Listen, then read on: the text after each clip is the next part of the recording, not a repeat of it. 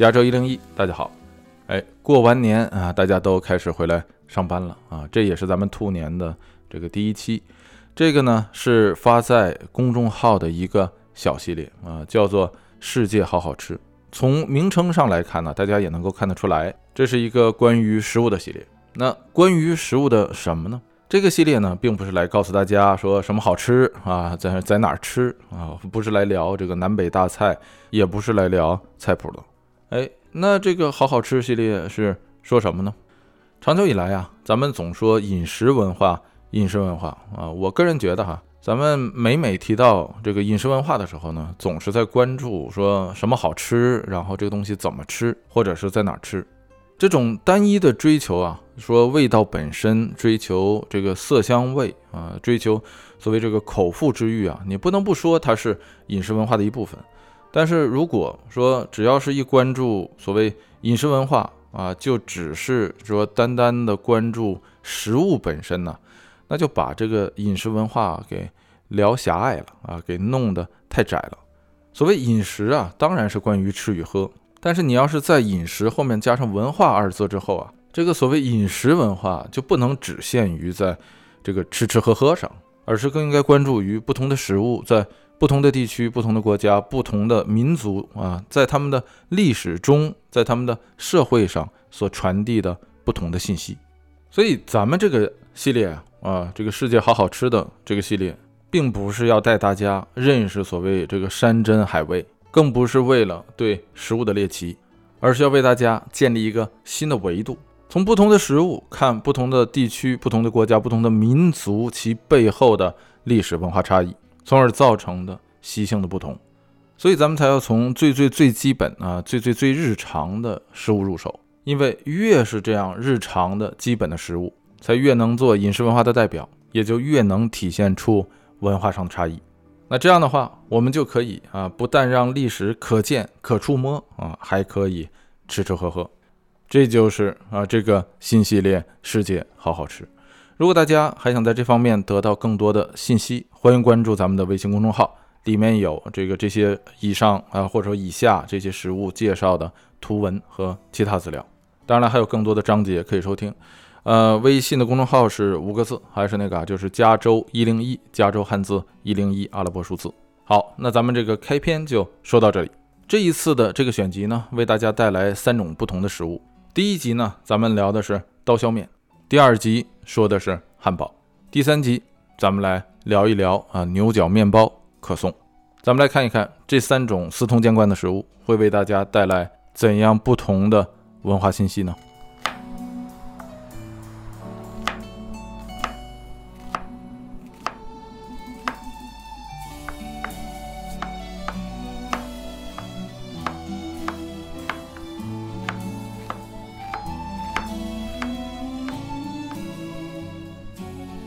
这不是过年嘛？啊，这个前几天呢是这个正月初七。这个正月初七大家知道，正月初七呢叫做人日子啊。这个人日子，呃，初一叫鸡日子啊，初初二叫狗日子，狗日子。初三叫做猪啊，猪日子啊。初四是羊日子，然后牛日子、马日子，然后到这个初七是人日子。我小时候一直就这么听，但是我还真不知道是怎么来的。后来。查，据说是什么跟这个女娲补天呢？啊，不是女娲造人呢，有关啊。说什么先有的鸡犬啊，这个猪羊牛马，后来到第七天有的人，这当然是神话了啊。不过这个也不一定就这么来，因为民俗的这个东西啊，是很难考证的。就像这个十二生肖，你说是怎么来的？这个东西，嗯，已经这个没法考证了。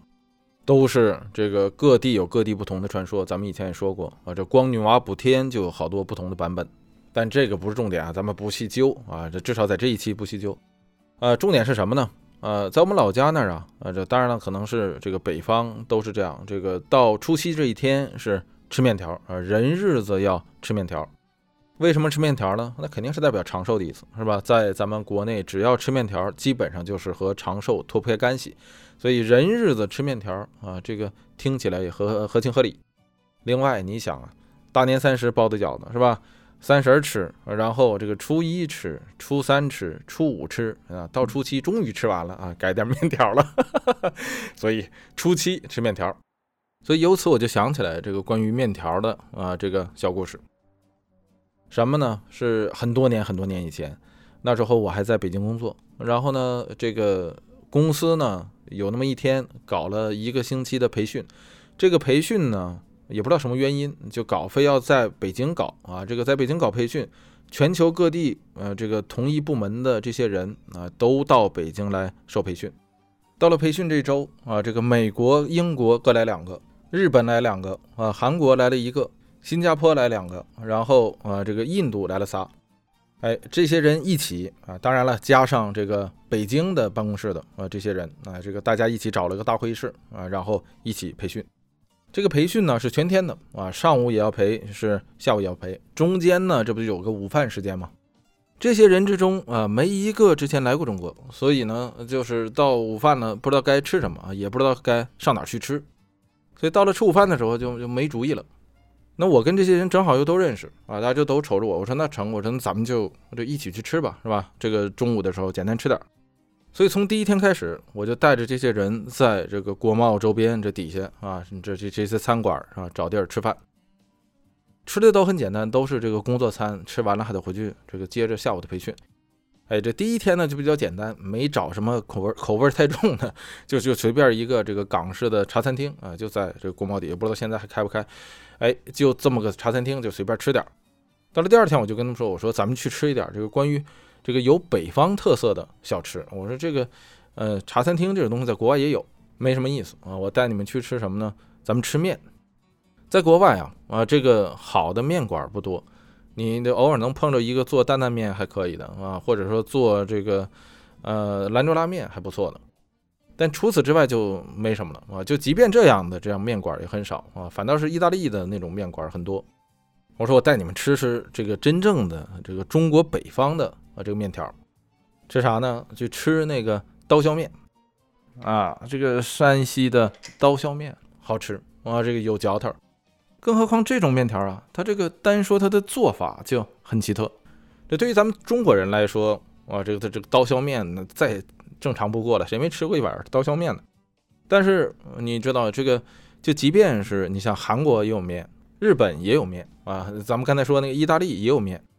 韩国的那个面啊，挤出来的哈，或者说压出来的那冷面，其实和北方的那个饸饹面或或者说饸饹条啊，还有那个有的那个那个叉条也是这么做的，都是拿一种压面机，那个东西叫床子啊，拿那个东西压出来的。所以那个韩国冷面呢，啊，咱们这也叫朝族冷面是吧？朝鲜冷面拿是拿那个床子压面床子压出来的。日本也有面啊，那个拉面就是从中国的那个拉面传过去的。哎，相信大家对这个日式的拉面都不陌生。那这是东方啊，那西方也有面，那就是这个意大利面。意式的呃意大利面呢，呃这个说法不一，有的人说马可波罗传过去的，但实际上啊未必。就连马可波罗到底来没来过中国啊，这事儿都两说。那不管怎么样啊，意大利面呢，多数啊是切出来的，跟咱们那个切面的做法基本上是一模一样的。哎，但就唯独啊，咱们这个山西的刀削面啊，这个做法十分独特。很多人都想不到啊！你要不是中国人呢，你你可能都想不到，说面条还可以这样做出来。哎，就这么个小铁片，在这个面团上一刀一刀一刀啊，把这个面条一根一根削出来，长短一样不说，而且这个面条啊，由于它是用刀削出来的啊，它这个口感非常有层次，中间厚两边薄嘛。哎呀，就不能说太多啊，有点饿。总之吧，我就跟他们说，我说我带你们去吃，呃，一种面条。我说这个面条呢，你们这个在国外啊，不论是哪儿，哎呀，基本上是很少能见到。哎，大家一听都好好不错啊，面条这种东西是吧？世界人民都爱吃。于是就找了一个山西的面馆啊，去吃这个刀削面。哎，进了饭馆啊，往那一坐啊，这个中国餐馆都很简单，点起菜来很方便，因为菜单上有图片，这跟呃这个西方的这个饭店不一样，菜单上没图片。哎，中国的菜馆你打开，你就你就要你就要那个指那个图片就行了，看图说话非常简单。大部分的人都是要的啊，什么油泼面呢？啊，这个臊子面呢？反正你想吧，是吧？这个 刀刀削面的一千种做法，那个刀削面那个面本身是刀削的，但是你那个臊子也好，卤也好，是吧？这个各种做法，那个就是混搭了。现在也是啊，不能多说。等大家都点完了啊，这看图说话嘛，哎，看不懂一问就明白了，是吧？里头有什么肉啊？猪肉啊，还牛肉啊？唯独我这个三个印度同事啊，这个他们仨呢，大致的这个印度啊，呃，很多人吃素。不是所有人啊，但正好是赶上这三位都吃素啊，所以就说他们仨呢就要的是西红柿鸡蛋面，也蛮好的啊。西红柿鸡蛋的刀削面也很好吃，是吧？哎，上得了，大家都开始准备开动了。直到这一刻啊，这个问题出现了，啥呢？这个我们这个美国来的这俩老外和英国来的那俩老外，这个别看都是西方人。但是筷子使的都很好啊，都都会用。呃，那韩国人、日本人不用说了，新加坡人更不用说了。从小吃饭，那跟咱们一样就用筷子。那第一天呢，又是在茶餐厅吃饭啊。这个你想，那个餐具种类很多，茶餐厅有筷子、有叉子、有勺子。哎，这个我也就没想这个事儿。到了面馆就不一样了。这个面馆啊不大啊，但是还是挺地道的一家山西的面馆。这个这是很传统的，就只有筷子。结果这面一上来，就只有这三个印度同事不会用筷子。啊，也巧，你这点的还是个打卤面啊！你看西红柿鸡蛋打卤面，这个这个丝滑呀，你知道吗？又是又是刀削面，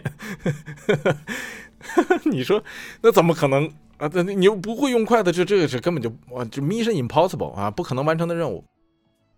哎呀，我就说，哎呀，不好意思，我说我忘了，你们仨不会用筷子。我说服务员，你你这有叉子吗？那服务员说：“我有，我这不好意思，我们饭店没叉子。哎，人家还不错，人到隔壁饭店，哎，给你要来了三个呃，这个这个一次性的叉子。你知道那个一次性的叉子，塑料的那种，就跟那康师傅方便 里头那个那小叉子一样，那软了吧唧的。你说那个刀削面你根本插不上去啊！再加上他要的又是打卤面，你说那是真是就是你那个那个叉子，那塑料叉子在那面条上直打滑。”大家想刀削面这种面是吧？又宽又挺实，又是韧劲儿。它不像意面，不像意大利面啊，或者说像武汉的热干面，你插进去是吧？你卷卷卷卷卷，你能卷起来。这东西你怎么吃啊？你根本就就就真是就拿那个康师傅那小叉子，你根本就插不起来。哎呀，到现在我还能想起来那一幕啊！这个我这仨同事啊，就这呀，这左手右右手拿着小塑料叉子，左手拿着这个筷子，然后就就往一起这挑这个面条。虽然我觉得很不好意思，但我真是我每次一一想到这个我就想乐，就想起那个《西游记》里的孙悟空拜师学艺那一集啊，吃面条那一集。关键是他们还觉得说很好吃啊，但是就是这个送不到嘴里去。到最后所有人都吃完了的时候啊，这个这仨人嗯，这个这一碗面还剩大半碗呢，最后摇摇头，干脆就放弃了。哎，从这一天开始，这三个印度哥们儿啊，这个跟我们出去吃饭的时候都是兜里都要带一个从酒店啊这个要来的那个。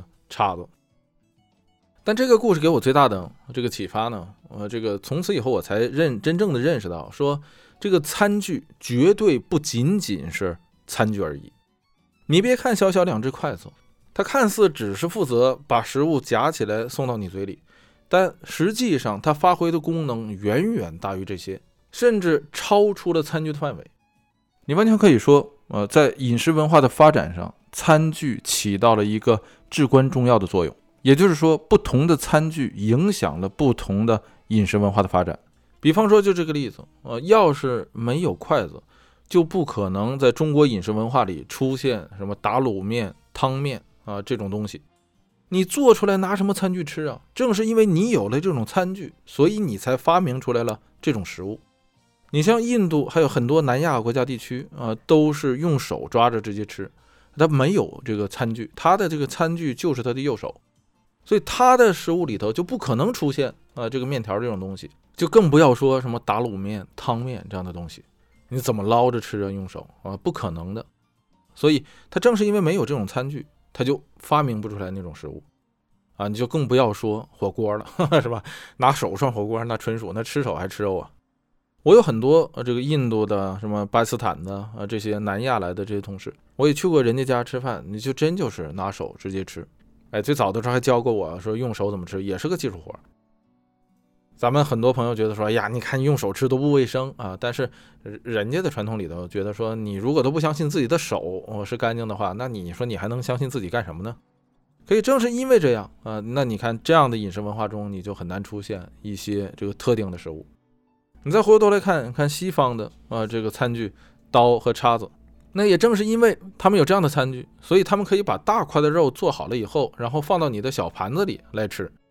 你比方说牛排，你牛排这种东西，中国人就发明不出来，是吧？怎么吃啊？牛排拿筷子吃那是不可能的，是吧？所以你只有刀和叉，你才能吃牛排。那正是因为他们有这样的餐具，他们才可以这样烹饪食物。那中国就不行，中国你要是烹饪牛肉啊，你怎么也得切成片、切成丝儿、切成条，是吧？然后你才能做，或者是你做成呃大块了以后，上桌前也得切成片儿。比方说酱牛肉，是吧？你你你得切成片儿了以后才能摆到桌子上。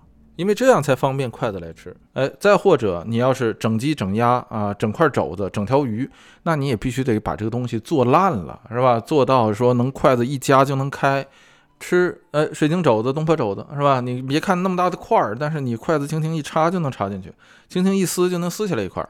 所以在中国的传统餐桌上，它就不可能出现像牛排这样的啊，这个你要按咱们讲话，这所谓的半成品。不是说那个肉没熟啊，因为肉大多它它就算是五成熟、三成熟，它也是断生了。而是说那个肉啊，它整块上，那你在中式的这个传统餐具中就没法吃啊。那你这个西方的就不一样啊，它可以烹饪大块的东西放到你的盘子里，然后你自己切一块吃一口，切一块吃一口。所以你看啊，在西方呃，很多人你在电影电视上也看着，经常什么吃吃就这怎么的卡住了是吧？这 choking 啊，就噎着了。然后用那海姆立克急救法急救，这事儿在中国就的确是少一些。